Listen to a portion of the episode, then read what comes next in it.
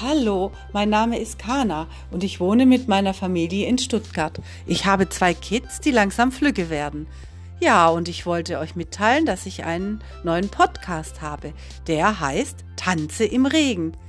Mein Podcast möchte dich dabei unterstützen, eine positive Lebenseinstellung zu behalten, mit Fehlschlägen besser zurechtzukommen, ja und Dinge zu meistern, die du eigentlich nicht oder nur schlecht kannst und daher fälschlicherweise meinst, es nicht hinzubekommen.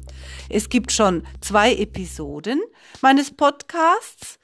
Ja, in der ersten geht es um Pfannkuchen und in der zweiten um wahre Freundschaft und die dritte ist gegenwärtig in Produktion. Da geht es um Dankbarkeit äh, und die eigene Wertschätzung. Ich würde mich freuen, wenn ihr mal vorbeischaut.